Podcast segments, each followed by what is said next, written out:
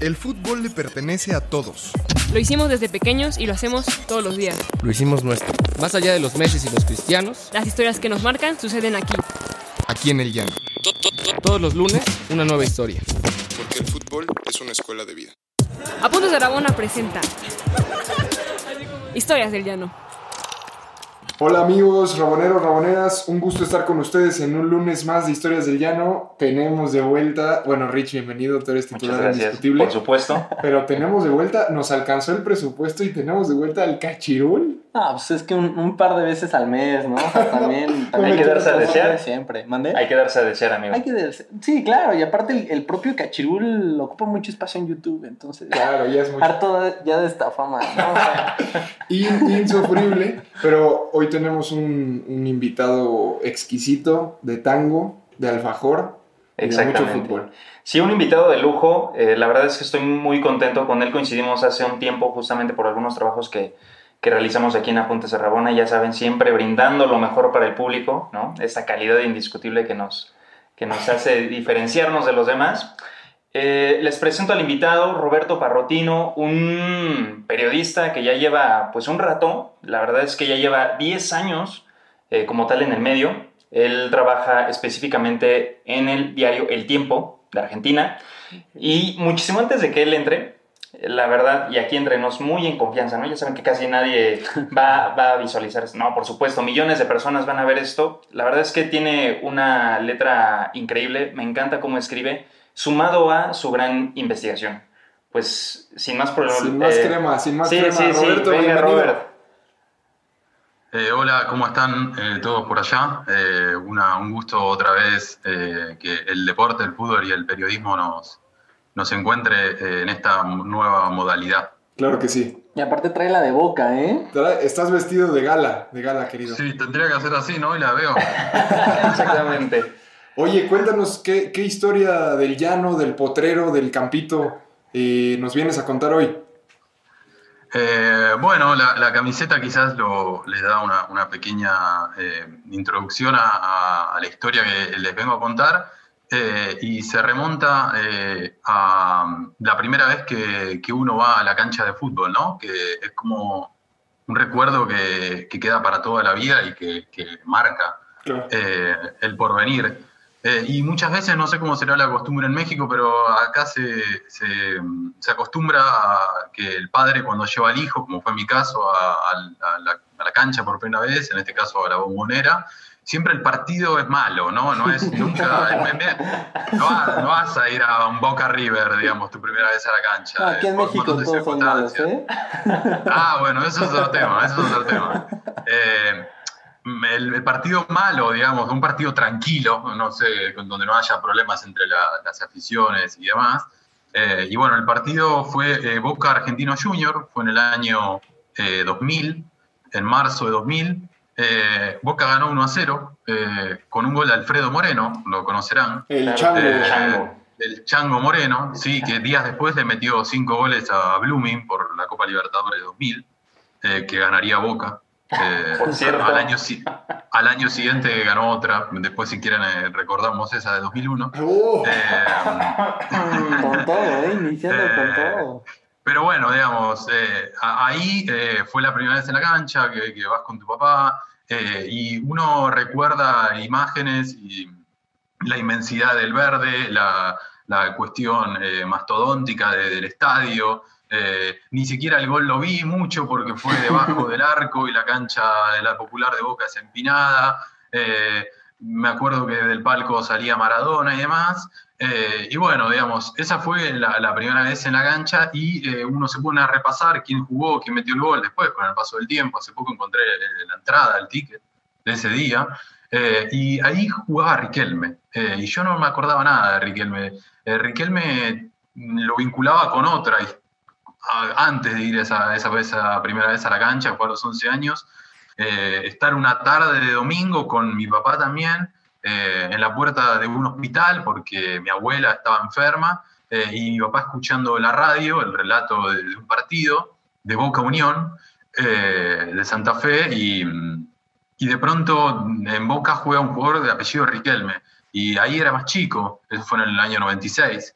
era bastante más chico, y en la televisión había un famoso humorista eh, en los programas de, de, Marcelo Tinelli, que un personaje que hacía, se llamaba Riquelme, y yo le decía a mi papá, está jugando Riquelme el de la tele, el humorista, y mi papá me decía, sí, sí, sí, y me, acuerdo como si estuviese ahí, digamos, encima la clínica en la que estaba internada mi abuela era lejos de la zona donde yo vivía, y las calles eran empedradas, entonces era todo un mundo. Me acuerdo por la, a mi viejo escuchando la radio en la puerta, debajo de un árbol, en la sombra, eh, que de pronto digan la, que estaba jugando muy bien encima de ese jugador nuevo llamado Riquelme, eh, y la, calle empedrada en la puerta de la clínica, una situación, digamos, eh, que, también se recuerda a veces por, por lo malo, digamos, con la enfermedad y demás. y ahí comenzó, digamos, mi vínculo con Riquelme, que de alguna manera después eh, siguió con el periodismo eh, y que puede, podemos, podemos situarlo eh, como un, un, punto de, no sé si final, pero sí un punto en el, en el que nos encuentra hoy, que es siendo el dirigente de Boca, vicepresidente de Boca, en el medio, bueno, quizás es más conocido todo lo que hizo, y con Boca de nuevo campeón después de, de años eh, sobre todo los últimos eh, ocho años, de una dirigencia que realmente transformó al club en, lo que no era, digamos, dejó de ser el Boca un equipo del pueblo eh, para ser un equipo de, de una elite, eh, sobre todo también con los hinchas que van a la cancha. y bueno, Riquelme de alguna manera recuperó el club y, y lo Boca coronó ahora un título muy reciente, entonces se puede podemos situarlo ese, ese punto con Riquelme en el final. En el medio eh, hay un montón de, de puertas por, por, las que podemos entrar. Justo hablando de estas puertas, Roberto, ¿cuál sería la que abrirías para este, para este podcast? ¿Cuál te gustaría? Eh, bueno, podemos eh, situarnos en eh, un restaurante de pastas cerca de Don Torcuato, eh, que es la, patria chica de, de Riquelme, ¿sí? No, no, no, es Barcelona, no es Villarreal, no es, bueno, no es la capital federal, sino es una zona por las afueras de la capital que se llama Don Torcuato y que él lo nombra sistemáticamente desde que debutó y le hicieron la primera nota hasta la última, siempre nombra a Don Torcuato, es como su bunker de alguna manera.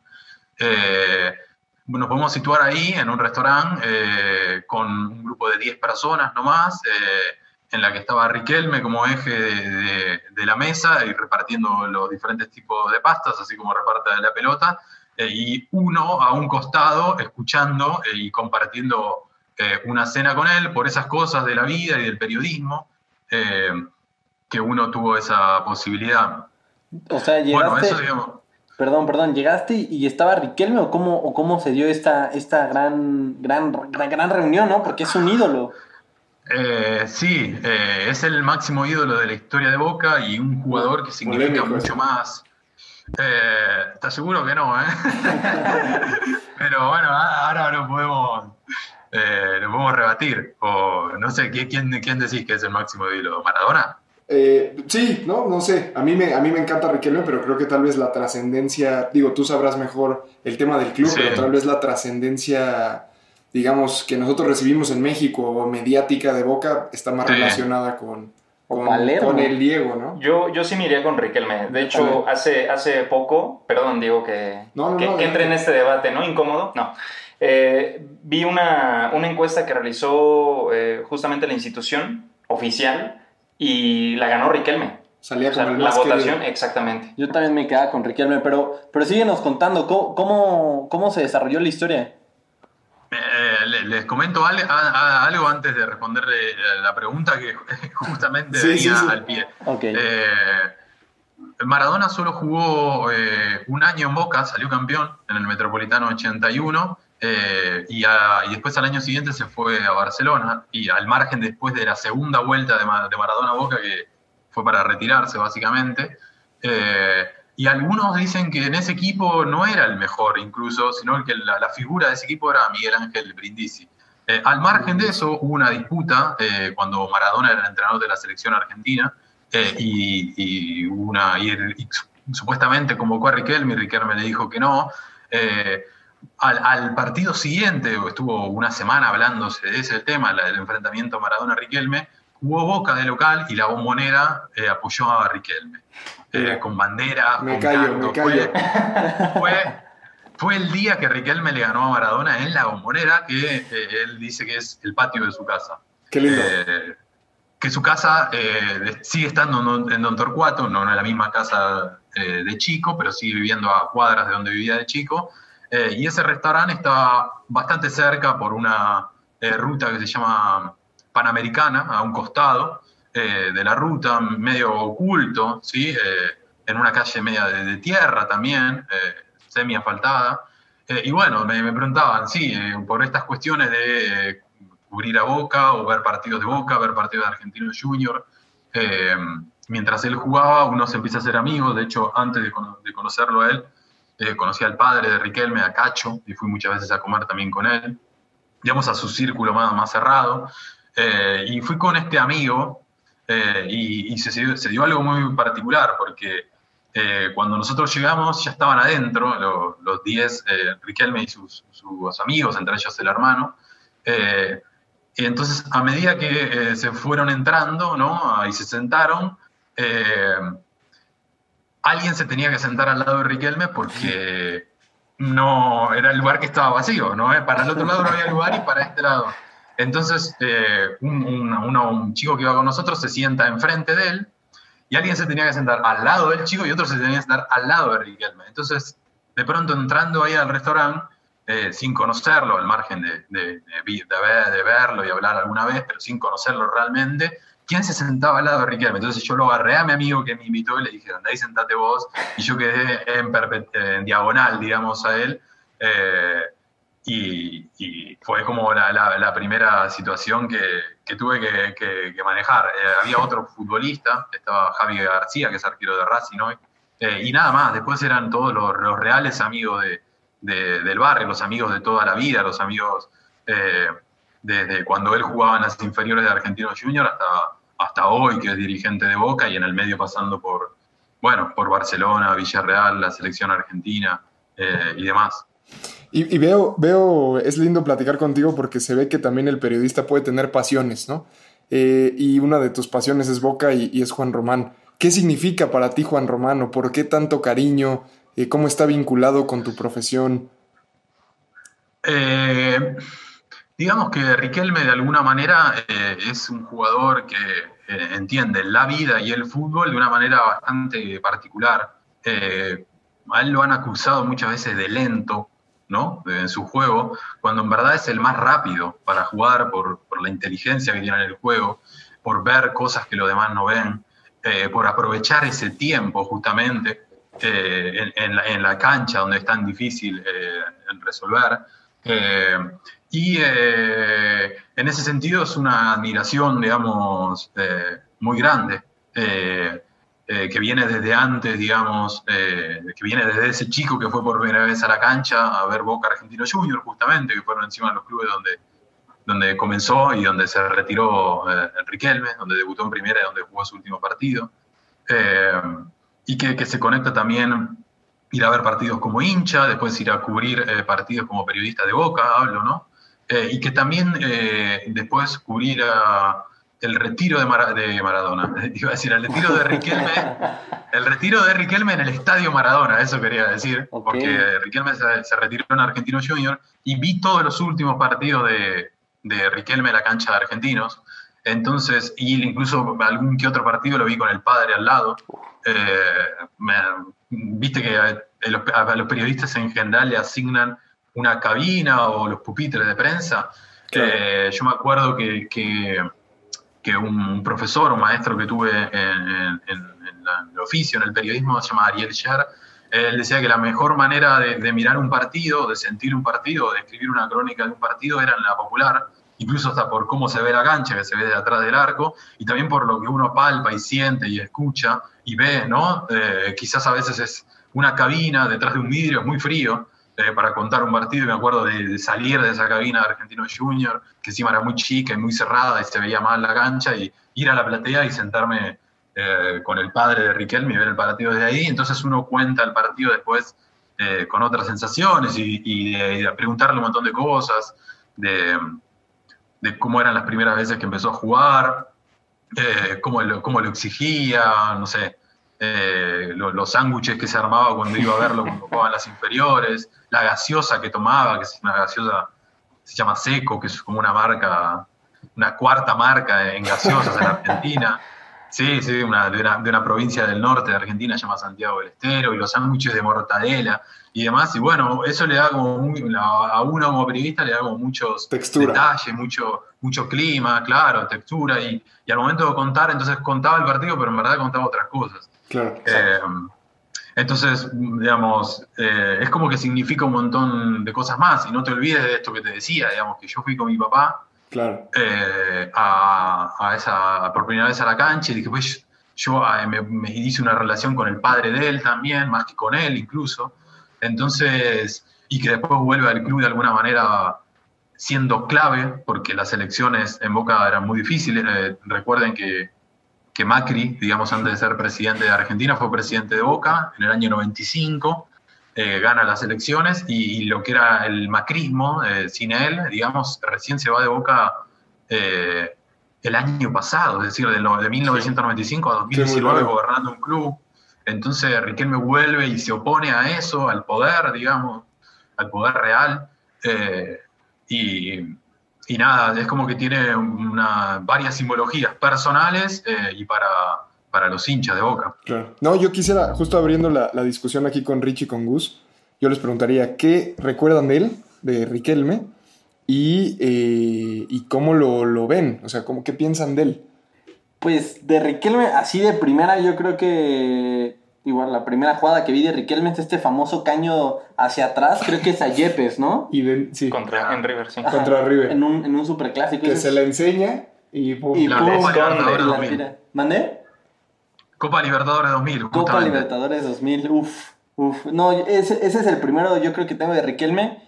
Y el segundo ya es, eh, tal vez ahí hay una, una de que el Matute Morales creo que detuvo todo el partido de esa final, el 2001, a, Riquelme. Pero también es Villarreal, como bien dijeron, la Champions, que llegan a semis, me parece. Sí, sí. En el Barça, que realmente no se le critica mucho, ¿no? Y ahí me gustaría ahorita preguntarte, Roberto. Y lo último de Riquelme es esta recopilación, tal vez yo muy millennial en YouTube, de ver todos los pases que daba, los trazos, o cómo, cómo, era un jugador que, que, se movía entre líneas, pero aparte jugaba un poco más horizontal, o sea, su, su, su apertura de cancha era muy, muy amplia.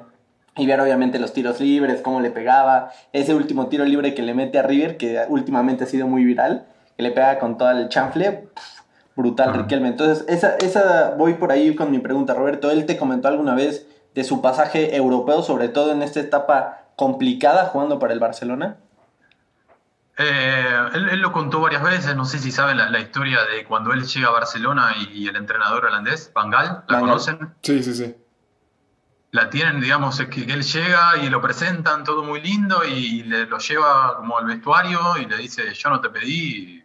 Oh. Y es como empezar con el, con el pie izquierdo, digamos, de alguna manera.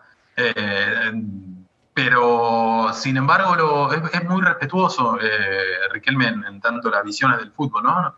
Eh, uno puede coincidir o no, pero, eh, pero nada, sabe apreciar, digamos, la, tiene su idea y sabe apreciar las demás. Y, ahí hablaban del paso europeo y demás, digamos, se desdibuja un poco con, sus primeros años en Barcelona. Después, después, viene Antich y que hace poco murió y, el equipo funciona mejor, funciona mucho mejor. Eh, juega, viene Ronaldinho y creo que no llegan a jugar juntos, pero imagínense un, Barcelona con, Ronaldinho y Riquelme que finalmente no nos llega y ahí es donde pasa el Villarreal. Y, mientras hablaban recordaba, digamos, que cuando Zidane se retira del fútbol, eh, o, cuando juega su último partido en el Real Madrid, le pide la camiseta a Riquelme. Sí, porque justo fue contra el eh, Villarreal. Sí, justo fue con... Hay una película, de hecho, Zidane retrata... un golazo, además, Zidane. Sí, sí. Sí, sí, es como un, retrato del siglo XXI, exacto, así se llama la película. No sé, a ti, Rich, a ti, Rich ¿qué, te, ¿qué, te, significa? La verdad es que Riquelme, digo, con mis 29 años, ¿no? Ya me estoy confesando aquí que, que, tengo. He visto muchísimos grandes jugadores, la verdad es que sí. Sin embargo, pocos como Riquelme. Eh, la realidad es que yo considero que el tiempo no existía cuando estaba en sus pies. Eh, él dormía por completo la, la, pelota y a pesar de que si bien no tuvo un buen paso, eh, evidentemente como se esperaba con el Barcelona, a mí sí me tocó verlo con el Barcelona y recuerdo unos partidazos porque no lo colocaban propiamente de 10, lo ponían como extremo. Y pues él, eh, de manera natural, ¿no? Por, este amor, exactamente, por este amor intrínseco, por el 10, ¿no? Eh, se movía hacia el, hacia el centro y, culminaba jugadas o, inclusive llegó a dar pases filtrados, esos mágicos. Eh, Riquelme para mí es, es, uno de esos jugadores muy diferentes, aunque suene muy clicheado, pero como ya lo dije, el tiempo no existía cuando estaba en los pies de, Riquelme. ¿Sabes qué me acuerdo yo mucho de esta, de justo esta final, que Roberto nos viene a hacer bullying de la final del 2001 con, Cruz Azul? Viva Cruz verlo, Azul. Verlo comiéndose el pasto. Era una cosa impresionante. ¿Te acuerdas, Roberto? Verlo comiéndose el pasto sin ver los penales, ¿no? Claro, estaba ahí el gran Oscar Córdoba eh, para detener. Te habla de ese amor que tenía, por ejemplo, por el fútbol y el equipo, además. Esa, esa pasión que, que, Roberto nos transmite justo por defender unos colores, por, por este club. Un barrio. Esa, un barrio, esa y verlo con el festejo de Topollillo. Esas son las dos que tengo icónicas. Claro, sus jugadas, sus pases y demás, pero, pero un tipo muy relacionado con la, con la afición, ¿no? Creo que eso es lo que le gusta. ¿Te gusta, Roberto? Un tipo que se vinculaba. Auténtico. Un tipo auténtico, ¿no? Sí, eh, bueno, el, Topo Gillo que ustedes recuerdan fue justamente eh, una, pelea con, con, Macri por una renovación del contrato que él lo hace hacia el palco de Boca, eh, que donde estaba el presidente de Boca, Macri, en ese momento. Y hay otra, otro detalle, digamos, él cada vez que antes de patear un tiro libre, no, no siempre como una actitud reiterativa, pero sí como una actitud constante, antes de un tiro libre, en general antes de un tiro libre, él agarraba la pelota y le daba un beso. si, si ponen si buscan fotos en Google van a encontrar muchas pelotas, muchas fotos. Besadas por Riquelme. Sí, sí, sí, es, directamente...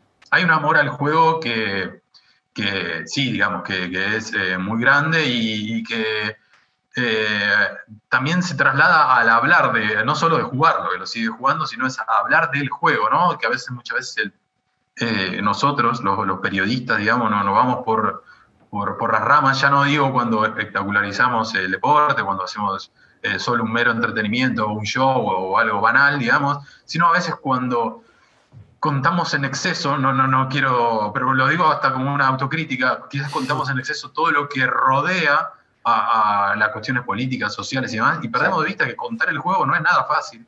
Eh, y, creo que eh, no hablando de Riquelme, pero bueno, eh, creo que Juan Villoro decía que el número 10 es un estratega y que cuando lo anulan a ese número 10, eh, de pronto anulan al equipo y que el número que lleva a la espalda, el 10, es porque eh, de, él dependen los, los demás compañeros, digamos, el resto que juega. que y al fútbol se juega con 11, es decir, que es como particular. Su, su, amor por también por una posición que muchas veces está en peligro eh, de, desaparecer, ¿no? Del enganche, ¿sí? Eh, y eh, por los pases gol, que ha dicho también muchas veces que disfruta mucho más dar una asistencia que, meter un gol. es un poco en ese sentido disruptivo su discurso en el fútbol de hoy, digamos, pero de pronto, claro, le aparecen admiradores por, por cualquier parte del mundo y por cualquier cultura. ¿no? Aunque le vayamos a Cruz Azul, lo admiramos. Sí. La pelota siempre al 10, ¿eh? Yo creo que Argentina, si algo puede hacer, es hacer estos futbolistas de 10. de 10. De 10, literal, literal. Para jugar esta Messi, Maradona. No es casual que los hinchas de Cruz Azul lo admiren, ¿eh? No es casual porque los, los adversarios, en general, y los adversarios a los que les ha pintado la cara, tienen un gran recuerdo. Incluso los hinchas de River, es muy respetado por los hinchas rivales. Él tuvo dos exhibiciones que fueron eh, contra Real Madrid y con el Bayern de Múnich. Eh, una la ganó, pero eh, si ustedes se ponen a ver de nuevo la, la final Boca-Bayern Múnich del 2001 justamente, la que van a ver que bueno, Boca juega con uno menos por la expulsión del Chelo Delgado, de Marcelo Delgado, y, nada, se pone el equipo al hombro de alguna manera y domina los tiempos ya en exageración porque tiene que casi llevar al partido penales y bueno, finalmente no lo logra, pero es un partido también de, de, puta madre, ¿no? Exacto, se, crecía, se crecía muchísimo. Y bueno, con este romanticismo puro, eh, este amor y esta esencia que evidentemente declara Riquelme con, con su juego, Roberto, te agradecemos eh, por haber compartido un rato con nosotros, por habernos compartido algo tan importante y, y tan trascendental eh, como ha sido esto en tu vida. Diego. No, no, justo me quedé pensando esta frase de, de lo que decía Gus, de la pelota siempre al 10, y esta frase creo que es de Menotti, de, de a poco todavía teníamos que correr, ¿no? O sea, eh, el fútbol se ha vuelto muy atlético y eh, a veces se extrañan estos jugadores que controlan muy bien el tiempo y el espacio, ¿no? Un Riquelme, un Zidane. Por aquí antes de grabar decíamos este, un Cuauhtémoc Blanco, ¿no? Que quizá es un jugador eh, que desde México podría ser parecido, ¿no? Eh, Sí, y que está a veces, la, o sea, no digo igual, pero sí similar. Por lo que rodea, ¿no? Yo creo, por lo por, sí, por por, este este, este jugador El entorno bar- de barrio. barrial, este jugador carismático. Pero al mismo tiempo como muy, muy cerebral, ¿no? muy cerebral, ¿no? Y decíamos, ¿quién era mejor? Creo que es una discusión un poco ociosa, ¿no? Eh, pero, Hay que disfrutarlos. pero sí, Roberto, te agradecemos mucho y, y un gusto platicar, platicar contigo por allá y, y esperemos estés muy bien en esta, en esta cuarentena. y algún día encontrarnos Y y tomarnos un matecito, una cerveza, un café, lo que... Acá, acá está, bueno, el, el mate es como el elemento distintivo de Riquelme también cuando va a las entrevistas y demás. Y hay, hay algo que no, que no lo aclaramos o no lo dijimos, pero lo dejamos para la próxima, que eh, Riquelme no fue un futbolista hablado por el periodismo. Él fue al contrario, le, siempre le contestó al periodismo, siempre lo puso en cuestión, y eso también es una característica que lo hace diferente.